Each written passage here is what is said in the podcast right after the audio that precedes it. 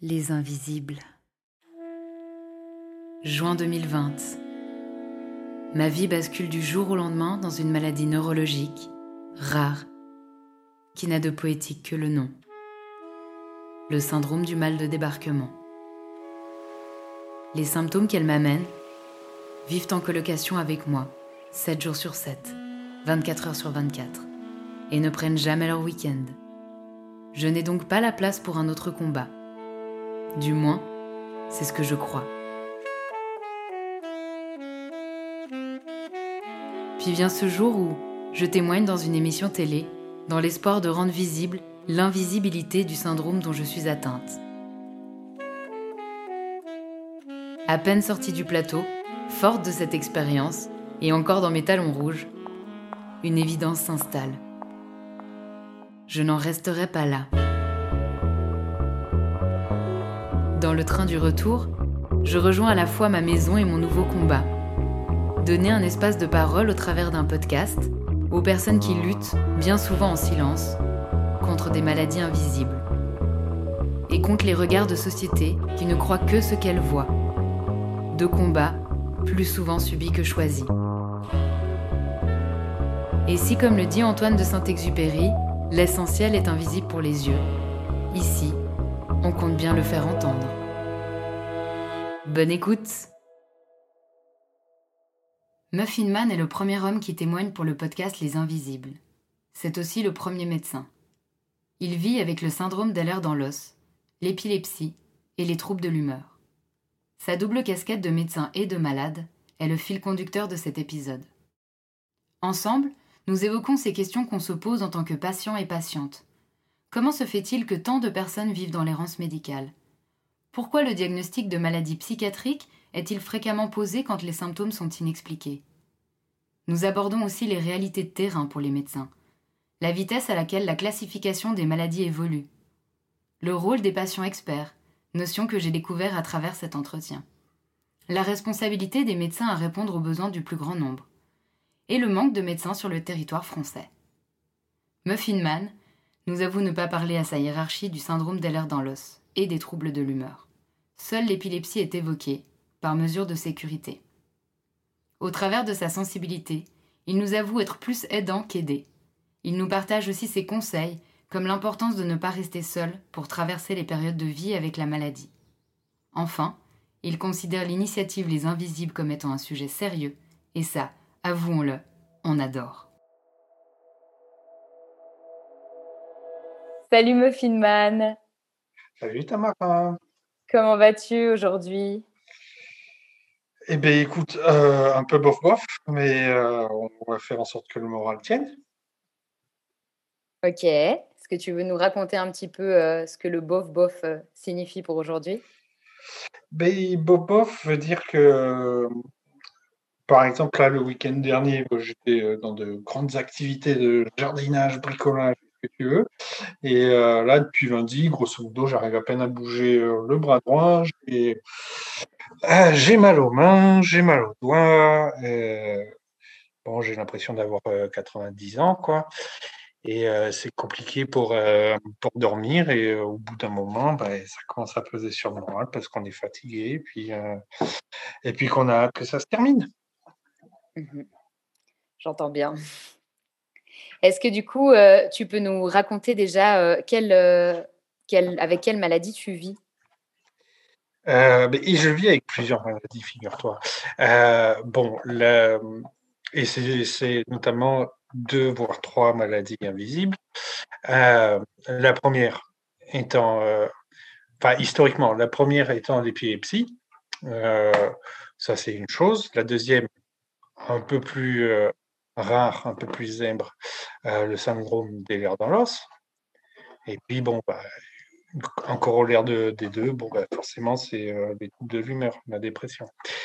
Donc, j'imagine ta question porte un peu plus euh, quand même sur le syndrome des vers dans l'os, parce que l'épilepsie, bon, peut-être que les gens savent un peu mieux ce que c'est. Je sais pas. Tu, préfères que je développe les deux ou moi, je pense que tout est intéressant en réalité. Hein. Il y a pas, euh, je cible pas une maladie en, particulier. Après, c'est à toi de voir comment tu sens, ce que tu as envie de développer par rapport à tout ça. Moi, la chose qui m'est venue là quand tu as parlé de l'humeur et de la dépression, je me suis demandé si c'était quelque chose qui découlait justement de l'épilepsie et du syndrome d'Ehlers dans l'os, ou c'est quelque chose que tu penses qui était déjà là d'une manière ou d'une autre avant? Mais c'est compliqué parce que au final, bon bah, même si j'ai été diagnostiqué il y a simplement trois ans du syndrome d'Ehlers dans l'os, je l'ai été toute ma vie parce que c'est une maladie génétique. pour ce qui est de l'épilepsie, pareil, c'est un peu compliqué parce que, étant donné que mon frère, ma sœur et moi, on, l'est, il y a un grand facteur génétique qui joue. Si ça se trouve, bon, bah, je le suis depuis beaucoup plus longtemps que mes premières manifestations vraiment évidentes et spectaculaires comme la crise tonico-clonique. Donc, quand tu tombes, tu convulses et tu perds connaissance. Est-ce que c'est ça le grand mal, la représentation qu'on a du grand mal Exactement, oui. C'est le grand mal, c'est bon, c'est un terme désuet, hein, mais grosso modo, c'est cette fameuse crise avec un, cri inaugural. bon, tu, perds de suite connaissance, tu as des mouvements anormaux, donc les convulsions tombent par terre, et dans le meilleur des cas, tu reprends connaissance au bout de deux ou trois minutes, et, et voilà. Ok. Et alors, du coup, ouais, tu disais, tu pourrais pas vraiment dire, parce que c'est vrai qu'en fait, c'est des choses que tu as, euh, bah, le syndrome d'Ehlers dans l'os qui est, qui est euh, génétique, euh, l'épilepsie qui est là aussi. Enfin, voilà, en fait, on pourrait pas forcément dire que la dépression, elle découle de ces maladies-là. Non, c'est ça. En fait, si tu veux, bon, mes, premiers, mes premiers troubles de lumière datent quand même de, aussi, aussi loin que je puisse me souvenir, hein, de, à peu près mes 10, ouais, aux alentours de 9-10 ans, quelque chose comme ça. Ok. Sachant que j'en ai 33 maintenant. Ouais, donc ça fait quand même une petite paye. Et moi, du coup, c'est vrai que ce qui m'a aussi énormément donné envie de t'interviewer, c'est que tu as, la double casquette qui est d'être, bah, de vivre avec ces maladies, mais d'être médecin aussi. Exact. euh, ouais. Du coup, euh, on, en attend beaucoup de toi aujourd'hui. ouais, non seulement je suis un garçon, mais en plus je suis médecin. Merde, j'ai tous les défauts du monde. Ouais, euh, ouais alors euh, avant d'aborder la double casquette, parce que bon, ça c'est c'est peut-être le point le plus le plus intéressant de, notre interview, mais déjà juste faire un petit récap sur euh, le syndrome des vers dans l'os, parce que je pense que bon, 99% des gens euh, ne vont pas savoir ce que c'est. à juste titre, parce que bon, bah, c'est encore quelque chose qui est très mal représenté dans la culture populaire, mais aussi euh, auprès des médecins qui considèrent encore que c'est une espèce de d'ovni médical et que voilà, ils en rencontrent. Ah, oui. Euh, je voulais te demander, est-ce que c'est une maladie rare? Ben, Pas tant que ça. Et plus on avance, euh, plus on se dit que euh, c'est pas si rare que ça.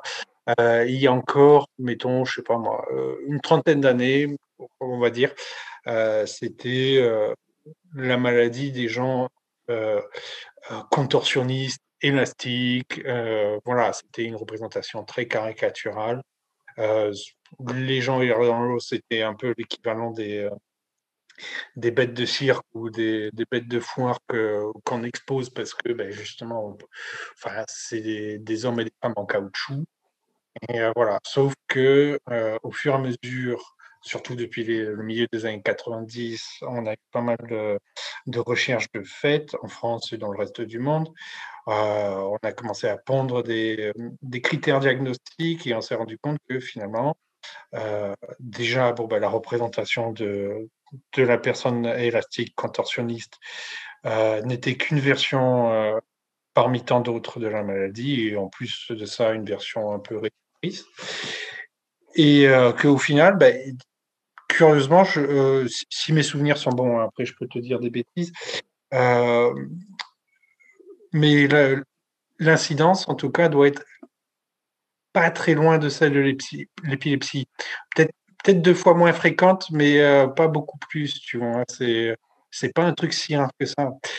Euh, c'est juste que, bon, bah, au fur et à mesure que les critères diagnostiques deviennent de plus en plus fins et euh, qu'on arrive à, repérer les symptômes de ces 13, bientôt 14 types de maladies, eh bien, en fait, il y a plus de gens qui rentrent dans ce, dans ce, euh, dans ce cadre-là, ce qui n'était pas le cas avant parce que bah, on considérait que si tu n'étais pas capable de, je sais pas moi, de, de, toucher euh, ton occiput et tes talons ensemble, bah, tu n'étais pas, euh, pas l'os. Ou si tu pouvais pas étirer ta, la peau du cou à plus de 10 cm, tu vois. Donc il y avait quand même plus de gens qui étaient dans l'errance médicale avant par rapport à ce syndrome. Bah, même au-delà de l'errance, parce que l'errance veut dire que tu cherches quelque chose. Oui, c'est vrai. Euh, là, je parle d'un cadre où on ne va même pas chercher parce qu'on se dit même pas que euh, c'est de l'ordre du pathologique et que c'est soignable. Euh, non, pendant très longtemps, c'était de l'ordre de la curiosité, limite dans des temps beaucoup plus anciens qu'il y a 30 ans, hein, mais de l'ordre de l'erreur de la nature, de, ces gens qui sont comme des, bah, des, des, des, monstres, des, bêtes d'exposition. Donc euh, là, à, cette époque-là, en tout cas, donc euh, allez, on va dire euh, jusqu'à à peu près, allez, soyons fous, jusqu'à la moitié du XXe siècle. ça va être ça va être quelque chose de l'ordre de enfin de l'extraordinaire, c'est même pas c'est pas du pathologique. enfin, on va pas chercher, c'est pas de l'erreur diagnostique. Oui, mais j'imagine qu'il y a quand même d'autres symptômes qui se cumulent à ça, non?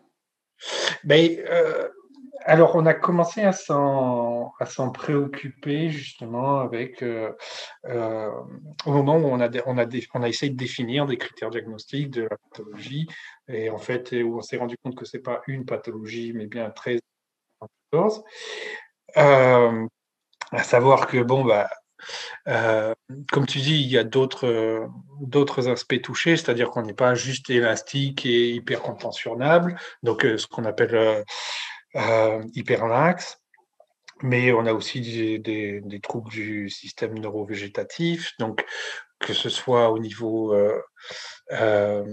mettons du, du, tube digestif, ça peut être aussi les hypotensions orthostatiques qui sont quand même beaucoup plus fréquentes. Est-ce que tu euh, peux juste euh, euh, vulgariser un tout petit peu enfin, Ah, pardon. Ouais, ça c'est le côté médecin, il n'y a pas de souci. Mais quand tu dis au niveau neurovégétatif, est-ce que tu peux donner un exemple très concret, par ben, exemple? Justement, je disais au niveau du, du, du tube digestif, le transit. Le transit, c'est quelque chose qui est contrôlé, par le système nerveux, donc neuro, végétatif, parce que ben, c'est euh, quelque chose qui n'est pas de l'ordre du conscient. Donc, ça va être euh, un système de régulation qui va se situer essentiellement au, euh, au niveau de la moelle épinière. Et, le truc, c'est que ben, des fois, on a des transits accélérés, mais vraiment accélérés. Euh, et des fois, bon, bah, ça va être euh, l'entier opposé et les gens vont avoir un transit extrêmement ralenti. Ça peut avoir l'air paradoxal comme ça et, euh, parce que c'est c'est pas des signes concordants, ça peut être l'un et son contraire, mais voilà, ça fait partie de la perturbation du, du système neurovégétatif. Pareil, la régulation de la, du débit sanguin au cerveau est quelque chose de euh, contrôlé de manière euh, autonome. Donc, euh, ouais, voilà, un autre nom pour le système nerveux végétatif, c'est le système nerveux autonome. donc, c'est contrôlé de manière autonome, ce qui fait que que tu sois allongé, assis, debout, ton corps est censé donner le même débit de sang au cerveau. C'est le cerveau, l'organe super important.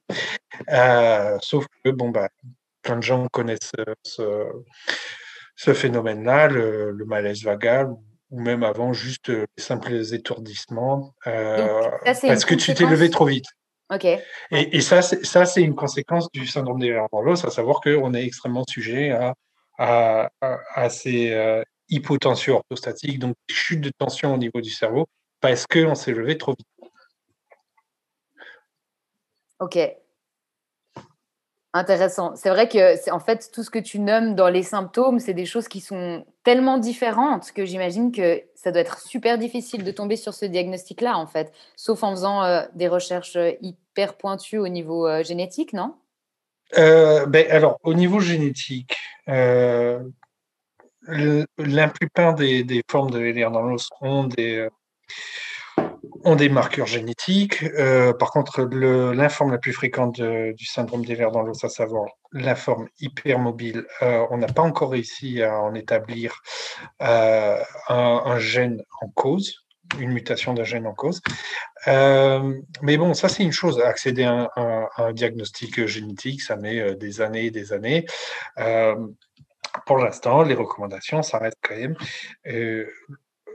pour diagnostiquer un syndrome d'Ehlers dans l'os, euh, le plus important, c'est le tableau clinique. Donc, ce que euh, le médecin arrive à voir en faisant des, examens physiques, euh, éventuellement avec des examens paracliniques, donc ce qui s'appelle l'imagerie, voilà. Et on se contente de ça dans la majeure partie des cas en attendant d'avoir une confirmation génétique. Mais ça, Enfin, c'est très compliqué.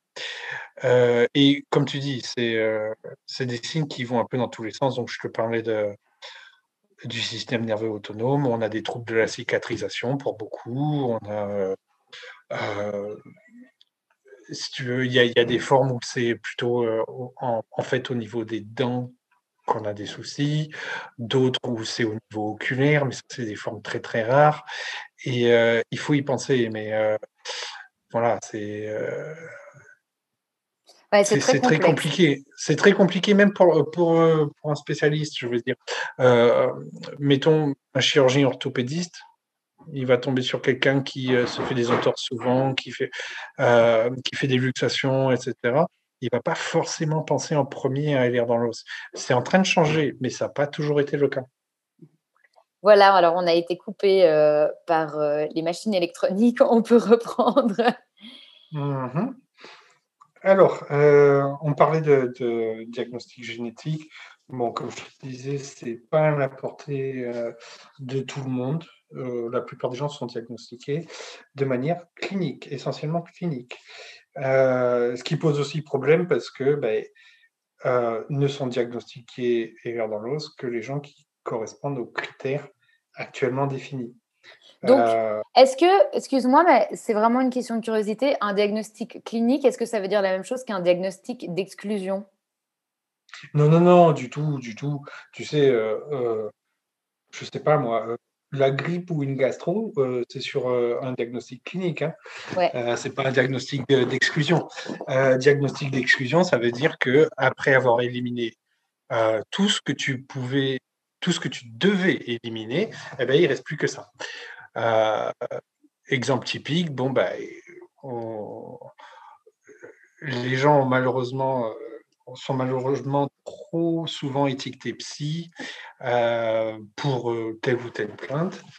on nous apprend quand même à l'école que les étiologies psychiatriques, pour pas mal les étiologies, donc les origines psychiatriques pour tout un tas de manifestations somatiques, donc c'est-à-dire physiques, etc. Euh, euh, et bien, ils sont extrêmement rares. Il faut avoir éliminé tout le reste, tout le reste avant de se dire bon, ben, c'est psychiatrique, probablement. encore, on n'en est pas sûr, probablement. Et donc là, on réfère à quelqu'un d'autre. Ok, mais du coup, euh, ça me fait te poser la question. Alors là, je, je, passe un petit peu du coq à l'âne, mais c'est vrai que moi, j'ai l'impression que c'est très fréquent que quand un médecin ne sait pas forcément quel diagnostic a la personne, chose qui est tout à fait normale, euh, parce qu'ils n'ont pas forcément euh, le savoir euh, sur tout, ils vont souvent donner un diagnostic psychologique. Enfin, voilà. Dire qu'il peut y avoir un trouble de l'anxiété ou des troubles psy, enfin voilà, quelconque, mais. Et, ça, me donne envie de te poser cette question, de, parce que toi, tu dis qu'apparemment, c'est vraiment le tout dernier truc qu'on peut poser. C'est ce que nous enseignent les livres. Après, entre les livres et la pratique, justement, il y a, un fossé quand même. Qui est donc, oui, la question, donc, euh, ta question, c'est comment est-ce qu'on en arrive là, en fait, à, cette situation où, quand on ne comprend pas, ben, on pose bah, peut-être à tort l'étiquette psy, quoi comment on en arrive là aussi fréquemment, alors qu'apparemment, dans votre enseignement, ça ne se passe pas comme ça? Enfin, voilà pourquoi il y a un si grand écart entre la réalité et les études Alors, je ne vais, pas, je vais pas essayer de défendre coûte que coûte mes confrères, mes consoeurs. Hein. Ce n'est pas, la question. Je ne vais pas essayer non plus de dire que euh, la médecine est irréprochable dans, euh, dans, la façon dont elle est pratiquée. Par contre, je ne vais, pas, euh, vais pas non plus l'accabler de tous les reproches. simplement, ce qui est fait dans les bouquins, c'est l'idéal. On nous apprend, voilà, devant tel ou tel symptôme, mettons des changements au niveau de l'humeur, des changements au niveau du comportement, etc. Pour prendre des exemples qui font penser à quelque chose de genre du, psychiatrique, si tu veux, euh, qui a tout un tas d'autres éléments à éliminer avant, donc de l'ordre du physico-chimique, avant de se dire, tiens, c'est peut-être psychiatrique. Et encore, je te dis des bêtises, parce que le physico-chimique, euh, ça peut recouper aussi le psychiatrique. Euh, ce que je veux te dire, mettons, je te prends un exemple, si on a deux secondes chez, euh, chez une personne qui a un syndrome co-fusionnel, donc euh, qui commence, pour le dire très euh, prosaïquement, bon, qui commence à débloquer, qui ne sait plus trop ce qu'il dit, etc. Bon, des fois, ça peut être euh, purement psychiatrique, euh, je sais pas, une bouffée délirante aiguë ou quelque chose comme ça. Mais avant de, conclure à ça, bon, bah, il faut vérifier des trucs euh, aussi cons que est-ce que la personne n'est pas en hypoglycémie, est-ce qu'elle n'est pas, elle n'a pas d'autres troubles, ce qu'on appelle du métabolisme, etc., etc. Donc, dans les bouquins, on nous apprend à éliminer tout tout ce qu'on peut traiter euh, rapidement avant de considérer des troubles euh, d'origine psychiatrique qui seront euh, enfin, éventuellement plus longs à soigner. voilà. donc, pour en revenir à nos moutons, le truc, c'est que ça, c'est l'idéal. Après, il y a la réalité aussi de terrain qui fait que souvent, je ne pourrais pas donner de chiffres, ça doit dépendre des médecins que tu qu'on en exemple ou, euh, ou des périodes de l'année ou des types de patientèle. Euh, tu as quand même statistiquement un nombre non négligeable de gens qui, effectivement, euh, sont anxieux et vont avoir des manifestations somatiques. Ça ne veut pas dire que leurs manifestations n'ont rien de réel, contraire, il faut le traiter. Il faut traiter euh, l'anxiété sous-jacente, etc. Euh, il faut reconnaître, montrer aux patients qu'on on reconnaît cette souffrance, etc. Au lieu de dire c'est juste psy, euh, voilà, débrouillez-vous avec ça. non, il y a une réalité quand même, que ce soit psychiatrique ou pas. statistiquement, donc, c'est beaucoup plus fréquent que d'avoir je ne sais pas moi, mettons un syndrome des dans l'os qui se balade euh, dans ton, dans ton cabinet ou une maladie de Crohn ou euh, voilà. J'objectifie un petit peu. Euh, Bien sûr, c'est juste que moi je vois beaucoup de témoignages, en tout cas de personnes qui, tu vois, ont vraiment un nombre énorme de symptômes. Et puis que tout d'un coup, on les réduise juste à un trouble anxieux. Alors bon, le trouble anxieux, ça ne veut pas dire qu'il n'existe pas, mais ça peut être juste un symptôme de plus. Et puis de ça, en plus de ça, il y a des fois le serpent qui se mange la queue. C'est-à-dire que quand on vit avec de nombreux symptômes, on mmh. peut déclarer un trouble anxieux parce que c'est terriblement euh, anxiogène. Hein. Euh, tu vois, moi, mmh je prenais l'exemple, je discutais avec euh, une psy qui me suit du fait que j'ai cette sensation de tangage permanent. Elle disait, bah, en fait, ça, ça donne au corps une, une, une, enfin, une source de toujours de, exactement une source de stress. Puis on est toujours en alarme. Et le fait mmh d'être toujours en alarme, ça crée aussi de l'anxiété. Donc en fait, il y a un peu un cercle vicieux comme ça qui s'installe. Mais des fois, moi, ça me rend juste un peu malheureuse de voir des gens qui ont des tonnes de trucs et de manifestations euh, physiques, et puis qu'après une heure d'entretien, on leur dit bon, bah, vous allez prendre cet antidépresseur. Je pense que c'est juste une période difficile. Et des fois, je me euh, posais la question, et je voulais juste te dire ça encore, mmh est-ce que tu penses que les médecins ont des fois de la difficulté à simplement nommer je ne sais pas? Euh, alors, donc, merci pour toutes ces remarques, parce qu'il y a énormément de choses très intéressantes dans ce que tu as dit. Je voulais justement aborder euh, cette intrication, comme le serpent qui se mord la queue, comme tu dis, entre l'anxiété et des pathologies chroniques non traités, ou traités d'ailleurs. Euh, bon, toi, c'est le tangage. Euh, dans le syndrome des l'os, tu peux avoir aussi euh, de l'hyperacousie et de l'hyperosmie. C'est-à-dire que, bon, bah, tu entends, bon, bah, enfin non, en fait, tu es un chien, quoi. donc, tu entends et tu sens comme un chien, presque. Et, et, ça peut être hautement stressant quand tu te retrouves, mettons, dans, une, dans un repas de famille ou je ne sais quoi, un lieu où plusieurs gens parlent en même temps, mais tu, enfin, tu comprends plus rien. Alors que si tu te retrouves dans une pièce complètement silencieuse, euh, pour peu qu'il y ait un truc électrique allumé, je sais pas moi, ton chargeur de portable ou je sais pas quoi, limite tu es capable de l'entendre, tu peux le savoir. Et des fois ça, ça peut te, désolé, te pourrir la vie jusqu'à ce que tu dises bon ok merde, je vais le, le débrancher, comme ça je vais pouvoir dormir. Ouais, bah, ça je connais bien aussi parce que j'ai une hyper, enfin j'ai une hypersensibilité à l'hyperstimulation sensorielle. Ce qui fait que, par exemple, je discute avec une personne et tout d'un coup, une autre personne arrive pour dire quelque chose, mais je ne sais plus du tout ce que je racontais avec cette personne, je suis complètement perdue. Aussi, il y a un peu... Euh, et puis, par exemple, être dans de la foule ou être dans, face à beaucoup de lumière ou beaucoup de bruit. Enfin, il y a vraiment... C'est comme si tout était euh, déployé, quoi. Euh, ouais, je ne sais pas si c'est exactement la même chose. Hein. Après, euh, je enfin, j'essaye de comprendre ce que tu me dis. Euh, moi, de mon côté, en fait, euh, et du côté de beaucoup de gens et l'air dans l'os, ça s'apparente beaucoup à la surdité de ce qu'on appelle le transmission. C'est-à-dire quand ton oreille vieillit un peu et que ça marche moins bien, à partir du moment où il y a plusieurs sources sonores, c'est pas obligé d'être très bruyant ou je sais pas quoi, tu n'arrives pas à comprendre ce que les gens disent. T'es comme, euh, enfin, c'est comme si tu étais sourd en fait. Et euh, alors que chaque voix distincte, tu pourrais très bien l'entendre isolément, mais dès qu'il y, a plein de gens qui parlent en même temps, tu comprends rien. Tu es obligé de leur demander de répéter. Et ils te regardent, mais, mais enfin, je parle pas bien, je parle pas assez fort. Enfin, c'est quoi, euh, c'est quoi le problème, tu vois? Bref, donc on va revenir quand même à nos moutons de base, parce que tu sais que j'aime bien garder le fil. Tu es mon fil conducteur, tu vois que moi je pars toujours dans tous les sens et toi tu me ramènes. C'est très bien, j'aime beaucoup le fonctionnement qu'on a ensemble. non, mais de toute façon, moi aussi j'aime bien partir dans tous les sens, mais bon, il faudrait quand même que nos chers auditeurs aient quelque chose d'à peu près construit, euh, notamment justement du point de vue... Euh, de, de, de, la double perspective médicale et patient que, que je peux euh, présenter.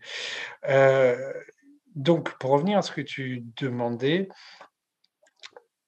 bon, déjà, voilà, on a, on a abordé cette question de l'intrication de l'anxiété, etc. Euh, ensuite, tu me parlais aussi de la difficulté que les médecins ont à dire je ne sais pas. Et, et j'ai envie de te dire, bon, bah, ça peut-être qu'avec les générations, ça s'améliore. Parce que, honnêtement, moi, depuis la première année de médecine, on n'a pas arrêté de nous bassiner avec si vous ne savez pas, eh bien, vous ne répondez pas. Et c'est comme ça qu'on est sélectionné, d'ailleurs, en France, avec le concours de première année. Enfin, ou en tout cas, la façon dont on, était sélectionné quand il y avait encore le concours de première année. Si tu réponds pas, ben, tu perds beaucoup moins de points que si tu réponds faux. Euh, et ah, ça, ça peut être très, très discriminant. Donc voilà. Euh, mais bon, de là à, transposer la chose du papier vers euh, le, le, physique, l'oral, devant quelqu'un, une vraie personne, ça c'est encore quelque chose de complètement différent.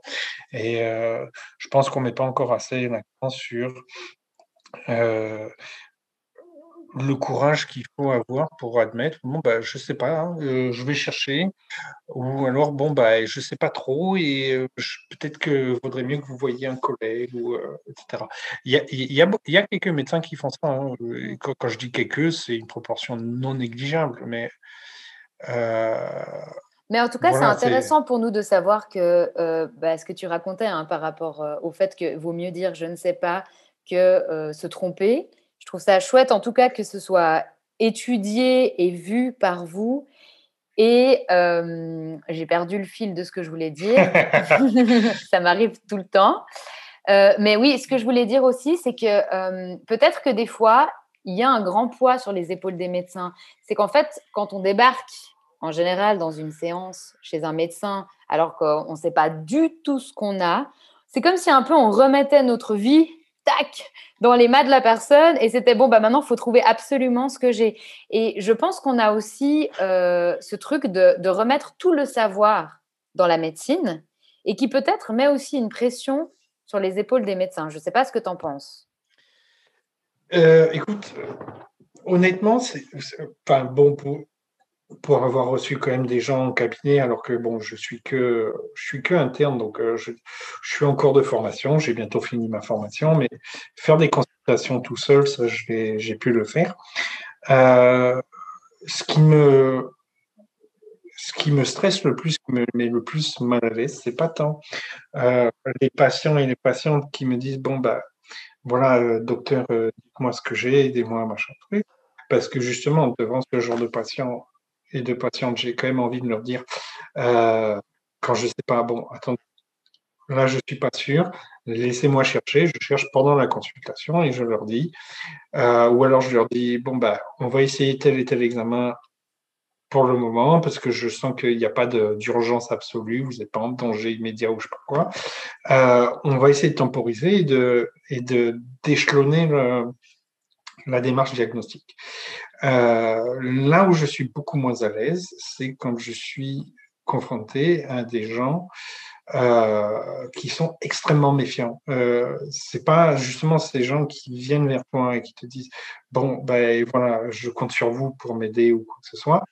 C'est euh, toute cette frange de la population qui et ça se comprend. Hein, J'insisterai jamais assez là-dessus. Ça se comprend qui viennent te voir, mais euh, qui, ont très, peu d'espoir, en fait, qui nourrissent très peu d'espoir euh, d'être bien pris en charge parce que euh, parce qu'ils ont fait trop souvent les frais de mauvaises expériences, etc. et ça, c'est plus compliqué parce que la consultation va te prendre dix fois plus de temps à essayer de gagner la confiance des gens, leur expliquer que bon, ben, je suis dans une démarche intellectuelle qui euh, est à votre écoute, qui est à votre service. Euh, je vais essayer de me remettre en question si je n'y arrive pas, enfin si je comprends pas exactement ce que ce que vous avez, etc. Euh, honnêtement, peu importe ce qu'on va dire, tant qu'on n'a pas gagné la confiance du patient, eh bien, la consultation se dérobe sous nos pieds sans arrêt, et, et on n'a pas l'impression d'y arriver. Ce pourquoi je pense que certaines personnes peuvent euh, perdre leur patience, peut-être euh, dire euh, bon bah écoutez, vous êtes venu me voir et en même temps bon bah vous venez avec votre Google, votre Wikipédia, votre Doctissimo, votre ce que tu veux, et ben, vous voulez pas m'écouter. Quelque part, il y a un problème de, communication. Je dis pas que l'un ou l'autre ont raison, les deux ont tort en fait, parce que on a, on a, on est d'emblée, dans une euh, relation d'opposition, alors que quand tu viens consulter et quand tu reçois un patient, on n'est pas censé partir sur des bases de confrontation. C'est euh, contre-productif. Oui, il y a plus quelque chose d'avancer ensemble, en réalité. Ben, oui. De vraiment ben, co-construire. Exactement. Le, le, colloque singulier, comme il, comme il disait le cher Duhamel. Euh, le truc, c'est que, bon, ben voilà, euh, enfin, les gens ont besoin de résultats ou de réponses vite. Les médecins sont sous la pression de OK, j'ai ce patient ou cette patiente devant moi, mais j'en ai aussi 15 autres derrière. Il faut avancer, il faut euh, parce que euh, c'est pas une question de faire du chiffre, mais c'est une question de répondre à la demande du plus grand nombre parce que on a cette responsabilité aussi de pouvoir être là pour euh, pour tous nos patients et nos patientes. Euh, le temps que tu passes pour quelqu'un, ben, c'est du temps à moins passé pour quelqu'un d'autre. Donc on essaye aussi, parce qu'on n'est pas assez nombreux, en tout cas pas en France, et je pense pas dans beaucoup, si ce n'est tous les pays du monde, euh, oh, on essaye aussi de, trouver un juste milieu, mais c'est extrêmement compliqué. Ça aussi, c'est un énorme fardeau sur les épaules des médecins. C'est pas tant le fait qu'on soit tributaire de, euh, enfin dépositaire pardon, de, de, la confiance des gens, plutôt que ben, on a ce rôle de santé publique qui est énorme. j'ai cette responsabilité vis-à-vis de toi en tant que personne, c'est déjà énorme, mais j'ai une responsabilité vis-à-vis de toutes les personnes dans mon bassin de, euh, de, patients et euh, il faut que j'arrive à, optimiser, quoi, parce qu'il ben, n'y a pas le choix. Est-ce que ça met en exergue aussi euh, un système de manière plus globale hein, dans lequel on vit de aller vite quand même, aller rapidement, voir le plus de patients possible dans une journée? Est-ce que tu te sens quand même un peu là-dedans ou pas spécialement? Ben, il, y a, plusieurs types de patients, euh, de, patients, de, médecins. Il y, a, il y a ceux qui vont tenir leurs horaires, qui vont avancer la consultation à 15 ou 20 minutes, etc. Et ça va être bien cadencé. Et puis, il y a les médecins systématiquement en retard. Alors, euh, on les critique beaucoup, mais justement, c'est ceux qui prennent le temps. Et donc, euh, ben, forcément, tu es obligé d'attendre une heure pour voir ton fameux médecin. Mais après, il va passer trois quarts d'heure ou une heure avec toi. Et voilà, ça va être chouette c'est pas une question de il faut aller vite parce qu'on veut faire dans la rentabilité. Hein. J'insiste là-dessus. Euh, c'est qu'il faut voir. Enfin, à moins d'être malhonnête, hein, je ne dis pas que ça n'existe pas. Ça existe sans doute, mais il y a des gens malhonnêtes partout, pas qu'en médecine. Euh, mais ce que je voulais dire, c'est que ben, dans la journée, on a quoi 25, 30, 35. Si on n'a pas pris de, si, on fonctionne sans rendez-vous, ben on a souvent beaucoup plus que ça de patients qui nous attendent. C'est des gens qui viennent pour quelque chose. Tu sais pas pourquoi ils viennent. Ils sont là, euh, ils attendent. Si ça se trouve, le prochain patient, ça va être un truc extrêmement grave. Même s'il te dit je viens pour un rhume, en fait, c'est pas un rhume, il a complètement autre chose. Et c'est euh, ça, c'est stressant. C'est se dire bon ben, il faut que j'arrive à accorder euh, la même importance à tout, à tout le monde. Mmh Et, est-ce qu'il manque, manque, du coup de médecins en France? Ben justement, c'est ça le problème, de la, le problème de la cadence, c'est pas tant la rentabilité que ben, le manque de médecins, le, manque d'accès aux soins. Euh, je sais pas comment ça se passe en Suisse, mais en, France, déjà, pour trouver un médecin traitant, c'est la croix et la bannière. Il faut. et un médecin, statistiquement, je ne sais plus s'il n'y en a pas entre euh, 1000 et 2000 patients, tu vois, en tant que médecin traitant, sans parler des gens que. Voilà. Et alors, dans des, dans des endroits où il y a, y a encore moins de médecins, ça va bien au-delà. Ça peut aller à 4000 ou je sais pas combien. Ouais, donc, au euh, final, ça montre plutôt la pénurie de médecins euh, qu'autre chose. Oui. Moi, j'aurais du mal à répondre pour la Suisse, hein, parce que voilà, c'est n'est pas forcément des statistiques que j'ai en tête ou comme ça. Je peux que parler de ma petite expérience personnelle. Je vois juste euh, mon médecin généraliste. Je le vois une fois par mois euh, pour le suivi justement de, de ce syndrome et euh, d'une autre pathologie que j'ai qui s'appelle le, le SIBO. Et il passe une heure d'entretien avec moi à chaque fois, une fois par mois, une heure. Et il va à chaque fois tout m'expliquer, sortir son livre médical, me montrer mmh. tout ce qui se passe dans les organes, prendre des prises de sang autant qu'il en faut. Donc vraiment, genre à chaque fois, je suis épatée de, de, du temps qu'il prend en fait. Donc je ne sais pas si c'est vraiment spécifique à lui ou c'est qu'en Suisse, on a moins cette pénurie de médecins, mais en tout cas, c'est sûr que on ressort, on est quand même un peu plus rassuré que si c'était 15-20 minutes. Et en même temps, de ce que tu racontes, il n'y a pas vraiment de choix, en fait. Bon, il n'y a, euh, a, pas vraiment le choix. Après, euh, on peut vivre 20 minutes comme si euh, c'était une heure et on peut vivre 20 minutes comme si ça en était 5. tout dépend aussi de la qualité de la, relation qu'on arrive à construire.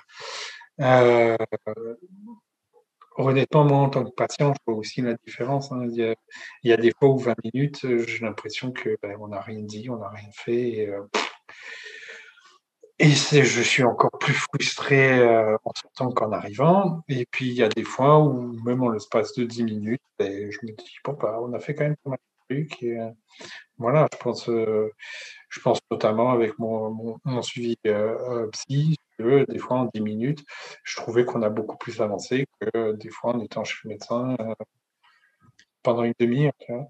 Hmm. Euh, Est-ce que le fait d'être médecin et patient, toi, ça t'a rendu plus exigeant? Euh, Je crois que c'est le contraire. Ça m'a rendu un peu plus compréhensif de,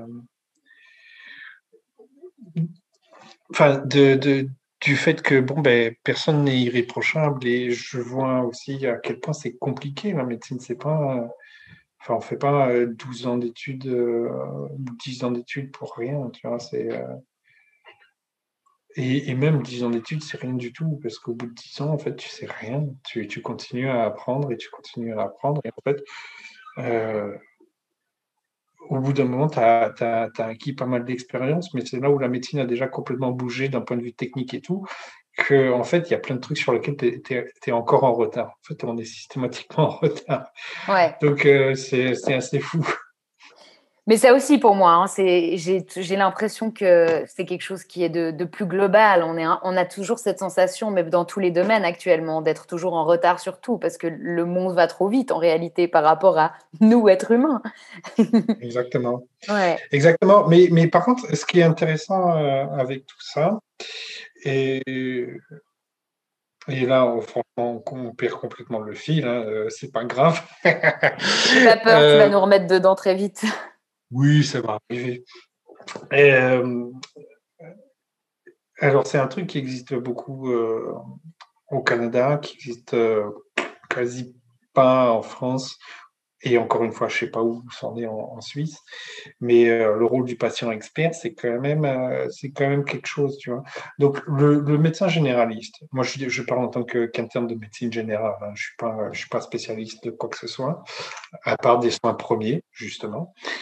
Euh, mais avoir un, patient, une patiente qui se documente sans arrêt euh, sur ta pathologie et qui puisse me communiquer des choses, pas de manière euh, vous avez tort docteur, ou vous et tiens, vous avez lu ce dernier truc, j'ai vu ça, qu'est-ce que vous en pensez?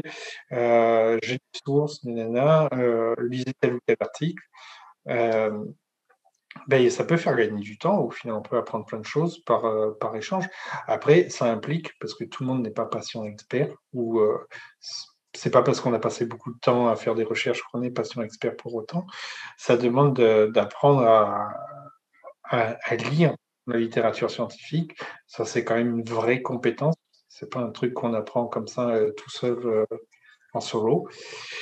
à moins d'avoir un QI à 150. Euh, et, donc voilà, bon,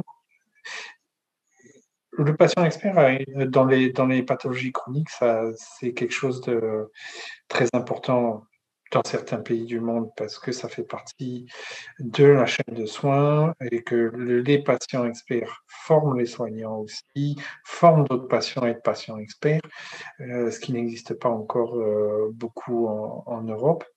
et ça, ça aide à pallier au fait que tout aille beaucoup trop vite justement. Bah, ton patient qui est ou ta patiente qui est diabétique, bah, même si c'est diabète, hein, c'est quelque chose sur lequel euh, théoriquement euh, n'importe quel médecin est quand même assez calé.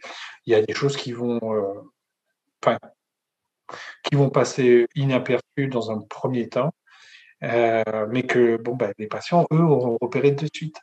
Et du coup, ça peut t'aiguiller, tu vois, et te dire, bon, tiens, je vais aller chercher de ce côté-là, ça a l'air intéressant.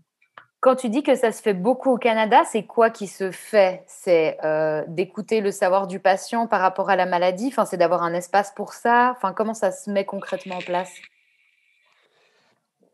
Alors là, euh, pour le coup, je ne suis pas sûr de, de ma réponse, mais j'ai envie de te dire, euh, déjà, il y a des, des configurations, si tu veux, de, de services hospitaliers ou quoi, qui incluent dans leur fonctionnement des patients experts. C'est n'est pas le patient le tout venant qui va, euh, pendant la consultation, expliquer euh, Tiens, j'ai vu ça, j'ai vu ci.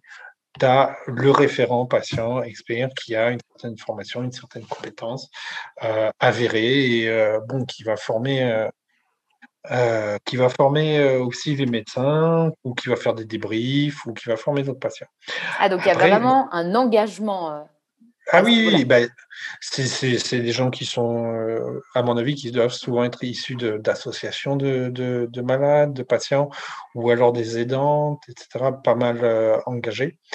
Euh, ensuite, bon, bah, effectivement, il y a le tout venant, mais là, c'est toujours à prendre avec des pincettes. Tu ne peux pas dire, je vais écouter tous mes patients. de la même manière parce que voilà ils, auront un avis sur telle ou telle question comme je disais, hein, c'est, enfin, on, fonction, enfin, on part de la science. Donc, euh, si quelqu'un a un discours non scientifique euh, devant nous, ça va être beaucoup plus compliqué à l'entendre et à le comprendre. Et surtout à reconnaître la validité de, de, des arguments qu'on nous avance. Quoi. Ouais, mais je pense que c'était intéressant de préciser parce que c'est vrai que quand tu disais patient expert, bah, j'ai l'impression que des fois, quand on, a, on vit avec des maladies chroniques, on est très vite un peu expert de ce qui se passe. Hein. On a une compréhension, un savoir énorme. Et mmh. euh, j'ai l'impression qu'il y a un peu bah, deux types d'écoles avec les médecins. Tu vois, il y a autant ceux qui s'intéressent beaucoup et questionnent par rapport à tout ce qu'on peut amener, tu vois. Euh, mmh du plus farfelu, de, des choses les plus farfelues, mais qui ont un impact sur les symptômes, aux choses les plus concrètes et puis validées maintenant. Et il y a les personnes qui euh, ouais, sont pas du tout intéressées à ça, quoi. Et, euh, et dès qu'on rentre pas dans leur case et leur clou de ce qu'on dit, c'est voilà, enfin ils nous disent merci, au revoir, quoi. C'est pas voilà.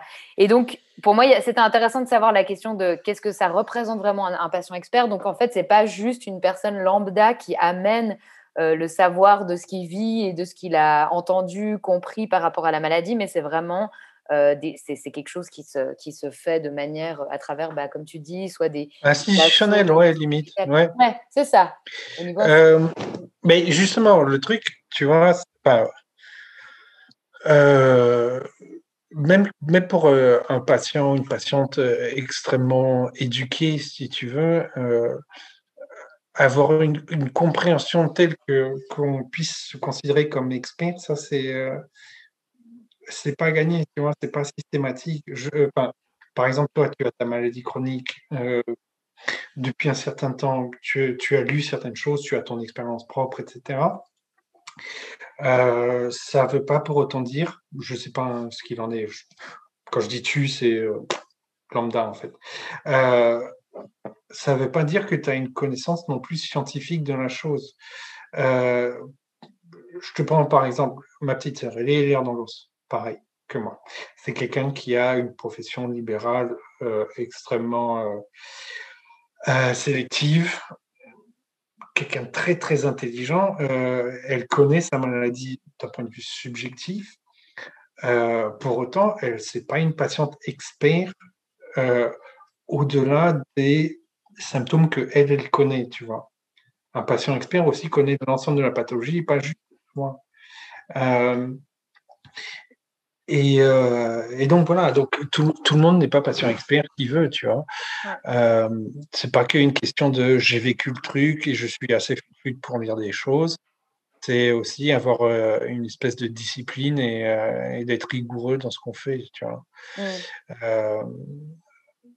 donc voilà, et, inversement, tu vois, bon, ben, moi je sais lire un article, je sais euh, prendre les choses avec des pincettes qu'il faut, etc., avoir un regard critique. Ça n'empêche que quand je parle à un médecin, la plupart du temps, bon, ben, j'ai pas l'impression d'être super, super écouté pour l'instant. Je ne crois pas euh, avoir trouvé la bonne personne. Hmm. Mais du coup, c'est intéressant parce que ça, ça, fait dire que ce genre de dispositif, en tout cas, mise en place avec les patients experts et puis les médecins, c'est vraiment quelque chose qu'il faudrait faire, euh, euh, enfin déjà créer et évoluer en tout cas dans nos contrées européennes. parce que... Je pense que c'est en expérimentation hein, dans, pas mal d'endroits, mais voilà, c'est pas encore démocratisé. Quoi. Le, honnêtement, moi, je suis, je suis quand même quelqu'un qui est partisan de, si tu veux qu'il y ait des changements, il faut que ça parte de la base. Euh, pas de sous-entendu politique dans ce que je dis. Euh, du coup, bon, bah, le plus intéressant, ce serait quand même que euh, toutes les légions, aussi peu nombreuses qu'elles soient, mais toutes les légions de médecins généralistes et de médecins en ambulatoire, etc., spécialistes, euh, commencent à prendre l'habitude aussi de, se dire, bon, bah, voilà, j'ai tel ou tel patient, c'est quelqu'un qui se documente beaucoup, qui a l'air d'être réfléchi ou je sais pas quoi. Et bah, tiens, on va, bah, de temps en temps, on va, le solliciter, on va lui dire Ouais, euh, t'as lu quoi de nouveau? Qu'est-ce que tu peux me raconter sur? Et, euh, voilà. Ou euh, encourager les patients aussi, c'est pas un truc qu'on fait souvent, mais encourager les patients à chercher. Souvent, les, les médecins redoutent en fait que le fait que les patients aient cherché d'eux-mêmes l'information. Mais en mmh. fait, euh, l'intérêt, c'est que, enfin, le, truc intéressant, c'est que de toutes les manières, un patient, une patiente, ils vont, ils vont chercher. Hein, euh, ils vont chercher, tout le monde fait ça, je fais ça, et, voilà. Le, plus, enfin, le, rôle intéressant du médecin dans ce cas de figure, c'est que tu guides tu guides ton, ton patient, euh, ta patiente, et que tu lui dises bon ben voilà cette source, bon je suis pas je suis pas très friand parce que voilà il n'y a pas de euh, ça remplit pas tel et tel critère de fiabilité. Euh, essaye plutôt de regarder là-bas, essaye plutôt de, voilà. Il y a, il y a un travail à faire ensemble en fait, parce que bon ben et puis de, ouais, puis de reconnaître, euh, et par le patient et par le médecin, que le, patient, il est acteur, en fait, de, de, de, sa vie, de sa guérison, de la maladie, enfin voilà, de toutes ces choses-là aussi. Enfin, on a du pouvoir, on ne sait pas dans quel, enfin, on n'a pas toujours, on ne sait pas exactement la marge de manœuvre qu'on a, mais on a du pouvoir aussi là-dedans. Et moi, j'ai souvent l'impression qu'il peut y avoir aussi une, une sorte de passivité du patient, tu vois? Euh, c'est peut-être un, enfin, peut-être un peu excessif de dire une passivité du patient. Tu sais, euh, bon, euh, en l'occurrence, toi, tu es, tu es quelqu'un de très engagé dans euh, la question des maladies chroniques, notamment les maladies invisibles. tout le monde n'est pas capable de, de s'engager dans ce genre de démarche, tout comme tout le monde ne se sent pas forcément investi d'une mission de je vais comprendre ma maladie, je vais comprendre ceci, cela. C'est quelque chose que, euh, qui se travaille la plupart du temps avec, euh, enfin, dans, ce colloque singulier avec le médecin. Euh, dans pas mal de cas de figure, bon, bah, les patients vont prendre le relais, ils vont essayer de gagner un peu en autonomie. Dans d'autres, et il n'y a rien à reprocher à ça. Dans d'autres, ben, les patients vont plutôt être en mode, ben, écoute, je ne me sens pas les moyens de le faire. Et euh, voilà, des fois, à juste titre, il hein, euh, vaut, mieux reconnaître que on n'a pas les compétences pour euh, développer un savoir éclairé sur des choses et que c'est préférable que quelqu'un d'autre nous apporte l'information. c'est peut-être un peu paternaliste, que je dis, un peu cynique, mais honnêtement, enfin, Enfin, si tout le monde était capable d'être complètement indépendant euh, et, de, autonome dans la gestion de sa maladie, enfin, ça se saurait et on n'aurait pas forcément besoin des médecins en tant que ça. Mmh. Euh, oui, c'est clair. Donc voilà. Maintenant, euh, je voulais te reposer la question parce que tout à l'heure, je te demandais un peu ce que ça pouvait t'amener, le fait d'être patient et médecin en tant que patient. Tu m'as dit qu'il y avait justement une plus grande compréhension quand même de l'autre. Euh, tu vois, des médecins, vu que toi aussi, tu as, vécu le même parcours et, les difficultés et toutes les choses que ça engendre. Est-ce que maintenant, tu peux me dire euh, ce que ça amène en tant que médecin, en fait, de vivre euh, avec des maladies? Est-ce que c'est un plus? Est-ce qu'au contraire, ça te bloque dans certains points? Enfin, voilà. Un plus, eh bien, dis donc, j'aurais pas entrevu la chose comme ça, tu vois. c'est plutôt un, deux, trois boulets que j'ai à la jambe. Et euh, comme ils sont invisibles en plus, ben, mes collègues ne le voient pas forcément. Donc euh, honnêtement, euh, j'ai des, des limitations déjà que j'ai du mal moi-même à accepter, mais qui, sont, qui ne sont même pas reconnues par, par la plupart de mon entourage. C'est, c'est chiant à dire, mais on n'est pas forcément très tendre les uns vis-à-vis des autres quand on est, euh, quand on est médecin parce que euh, ben, c'est difficile pour tout le monde. On est tous euh, sous l'eau tout le temps. Et le fait que quelqu'un ait, ait des difficultés et en plus qui ne se voit pas, et puis ça peut susciter des tensions, ça peut être là, mais, euh, mais pourquoi il fait pas de garde de nuit Qu'est-ce que c'est? Ou alors euh, pourquoi il fait des gardes de nuit? Il n'est pas censé, il va nous mettre en danger. Enfin, dans tous les, dans tous les cas, on marche un peu sur des œufs. Et euh, de temps en temps, on peut tomber sur des collègues très compréhensifs et de temps en temps, absolument pas. Et quand je parle des collègues, à la limite, eux, c'est les plus, les plus compréhensifs, mais dans la hiérarchie, ça, c'est encore autre chose.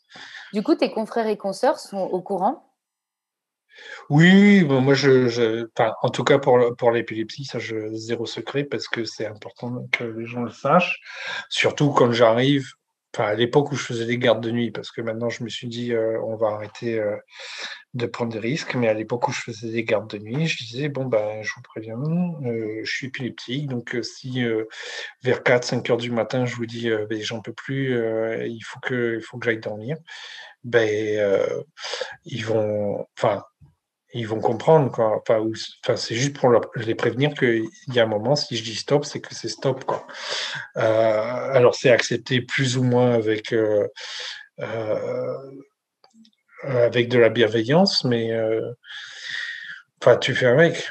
Après, pour aller dans l'os, j'en parle pas forcément, tu vois, parce que bah, c'est trop compliqué, c'est trop long, c'est trop. Et les troubles de l'humeur? De, Ça, c'est Chapeau chinois, c'est pas moi. Hmm. Non, non, t'as pas le droit.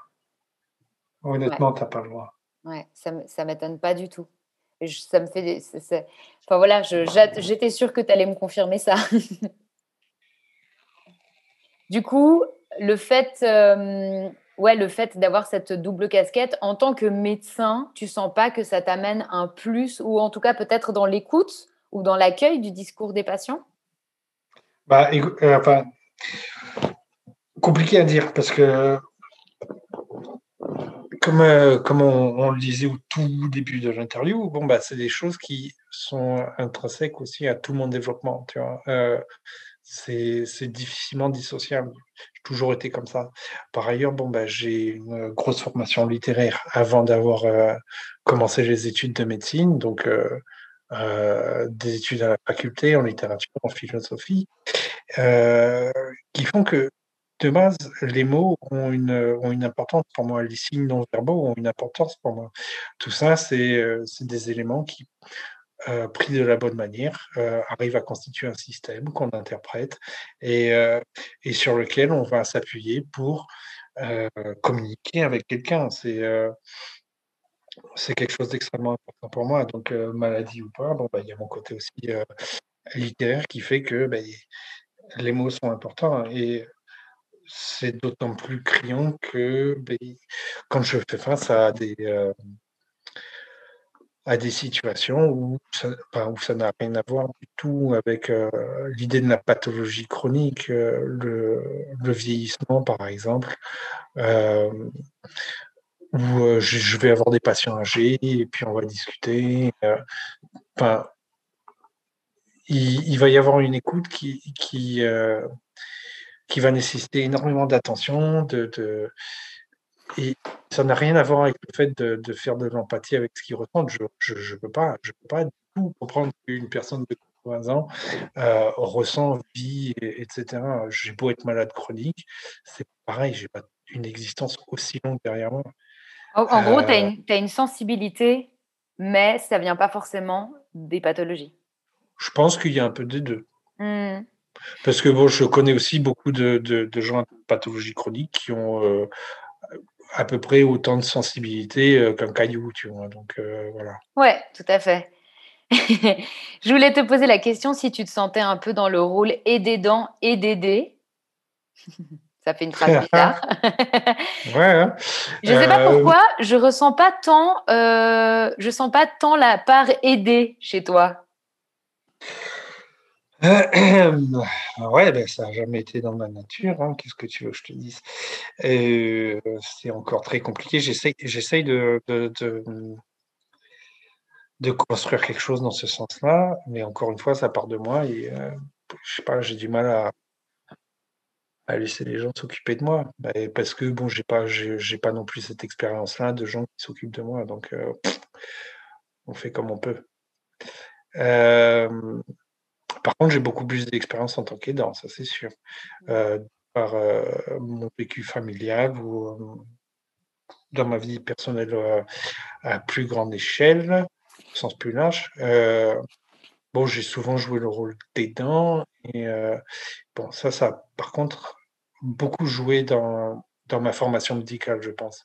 Pas dans la façon dont je parle à mes patients, mais dans la façon où j'appréhende mon rapport avec leurs proches, les aidants, etc. Ça, par contre, ouais, ça a beaucoup joué. D'être aidant, comprendre des aidants, c'est, c'est quelque chose. Mmh. On sort de sa petite perspective de, personne malade, tu. Et, euh, et on, prend conscience aussi du, rôle vraiment très très important euh, qu'a l'entourage euh, d'une personne atteinte de maladie chronique ou euh, dans une situation aiguë, enfin bref, quelqu'un qui, euh, a des soucis de santé. Du coup, ça me fait, te poser la question, euh, parce que je pose toujours la question aux personnes que j'interviewe, de quel message elles voudraient faire passer aux personnes qui vivent avec des maladies. Et moi, j'aurais trouvé assez intéressant que tu répondes avec cette double casquette, tu vois. Genre, en tant que médecin et en tant que personne qui vit avec une maladie ou des maladies. Mmh. Euh, ça sonne un peu comme la conclusion, non? Pas forcément. Euh, Alors, euh, tu sais, ça fait partie des deux dernières questions que j'ai toujours, mais voilà, comme tu vois, j'ai tendance à m'éparpiller. On peut revenir, repartir. Enfin, c'est c'est un peu égal, mais c'est juste que là, vu que tu en parles, je me dis ça pourrait être intéressant d'aborder ce sujet. Oui, bien sûr, bien sûr. bon, euh, je ne m'étais pas préparé à la question, tiens. Euh, sans prétention, hein, sans prétention. je vais dire aux, patients, aux patientes, euh, de ne pas perdre espoir, surtout quand ils ne sont pas encore diagnostiqués, mais de pas perdre patience non plus. C'est deux choses très importantes continuer à lire, continuer à être à l'écoute de soins, etc. Et s'il faut changer de médecin, échanger, échanger jusqu'à trouver le bon, ben, c'est comme ça. Et, euh, voilà, ça ne va pas arrêter tout de suite, mais il ne faut pas, faut pas désespérer.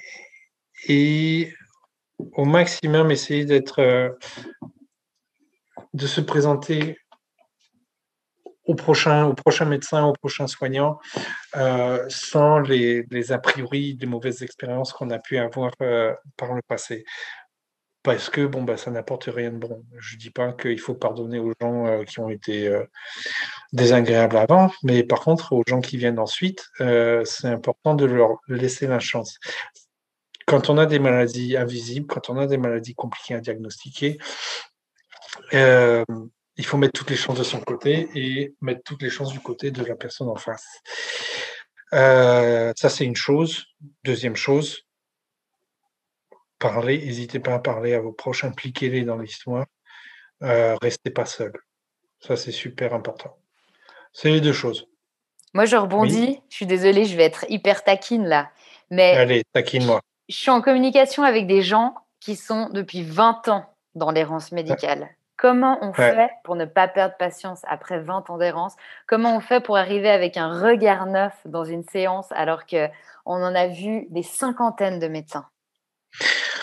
Attends, mais tu me parles de, quel type de suspicion de maladie là, pour qui 20 ans d'errance? Eh bien, juste alors, euh, pour le cas du syndrome du mal de débarquement, il y a des gens, ça fait 20 ans qui sont dans l'errance parce que c'est une maladie rare, enfin voilà. Et il y en a plein d'autres, hein, je veux dire. Hein. Mais ça, c'est un exemple que je connais bien, du coup, vu que. Euh, alors, toi et moi, enfin, toi, tu vas me dire, hein, peut-être que tu vas être d'accord, peut-être pas, mais que la connaissance de cette maladie est quand même assez récente. Euh, ou en tout cas, bon, bah, que les, les, gens envisagent ce diagnostic, ça doit être assez récent, parce que euh, j'ai envie de te dire, c'est toi qui m'as appris que ça existait, tu vois. Bien sûr, c'est assez récent. je suis pas très loin des bancs de la fac. C'est assez récent. en fait, c'est abordé depuis des années parce que des vieux marins à l'époque, euh, ils écrivaient euh, au retour dans leur journal de bord que pendant des mois, voire des années plus tard, ils continuaient à tanguer, à avoir des nausées, euh, de la fatigue mmh. chronique, enfin tous ces symptômes-là. Mais à cette époque-là, autant dire qu'on les diagnostiquait pas. Donc oui, c'est assez récent, mais c'était plus la question de comment la personne elle peut tenir le coup parce que tu disais bah être patient?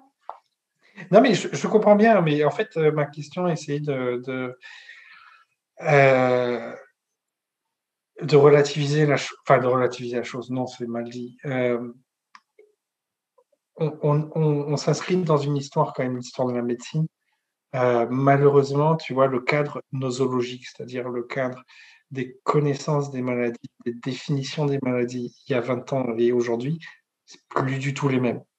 Euh, il y a 20 ans, lire dans l'os existait à peine. Tu vois, c'était, enfin, ça existait, on n'avait pas de nom pour ça, tu vois.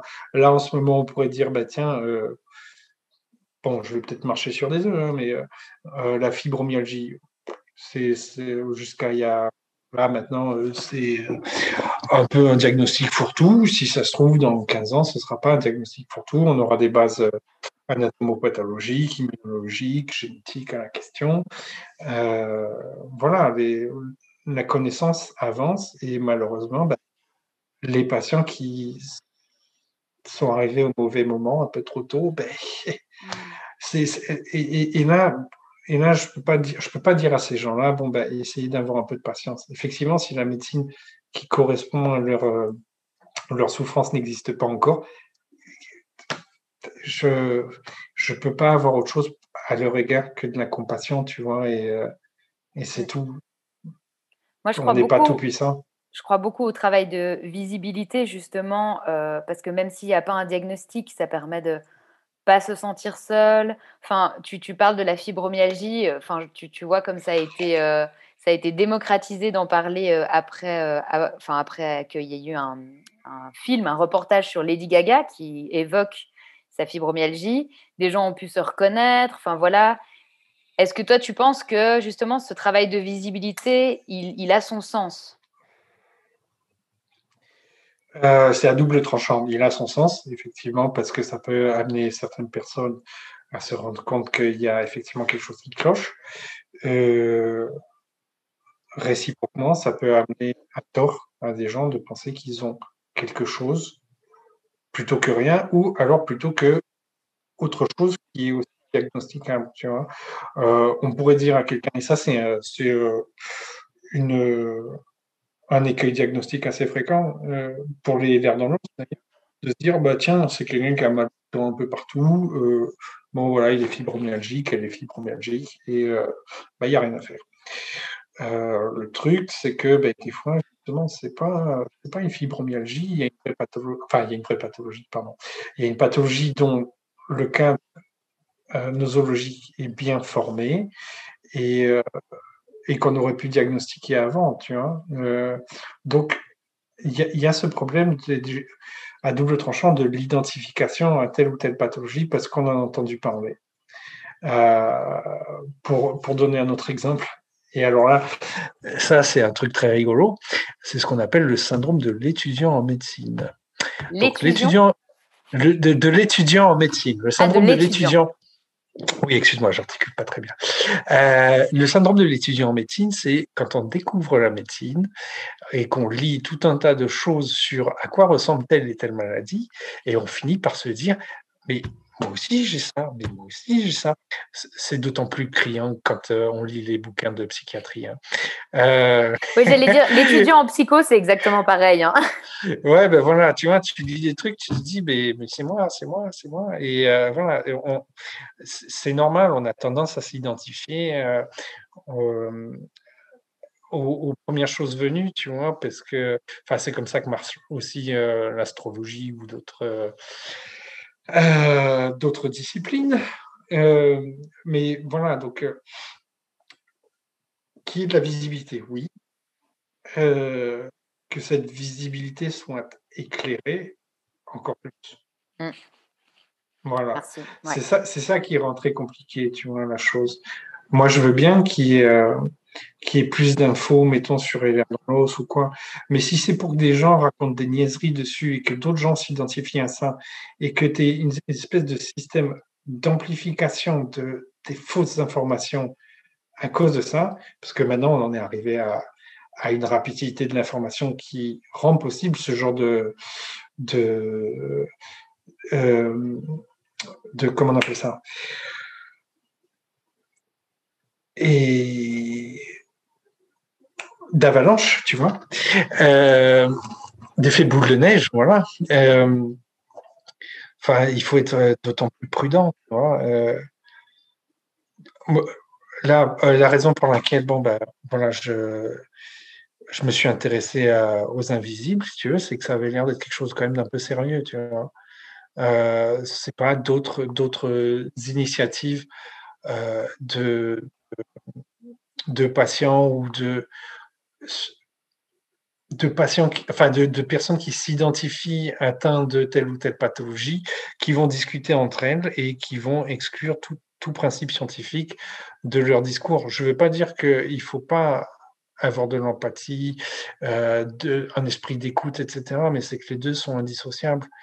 Et, euh, voilà, donc ton, ton approche a l'air très, très, euh, très sensée, très carrée, parce que tu écoutes on écoute à, travers tes, podcasts euh, le ressenti des gens, etc. Mais en même temps, bah, tu as une façon de poser des questions et, euh, essayer d'être la plus pertinente possible, qui fait que bon, bah, on ne tombe pas dans le, non plus dans euh, que ce soit le dogmatisme ou l'illusion ou ce que tu veux. On est là pour discuter, point. Je te remercie. Et pas, et, pas, et pas dans la commisération, parce que la commisération aussi, ça paraît, c'est euh, euh, pour un malade chronique, c'est peut-être la pire chose qui puisse arriver. Mmh, je suis d'accord avec toi.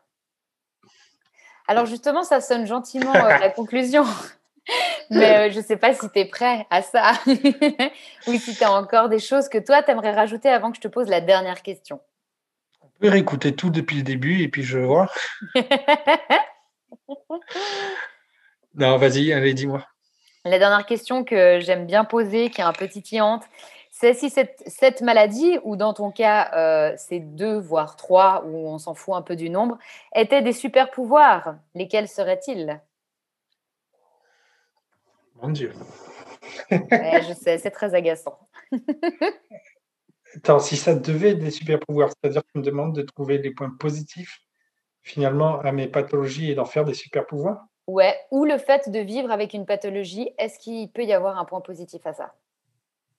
Hmm.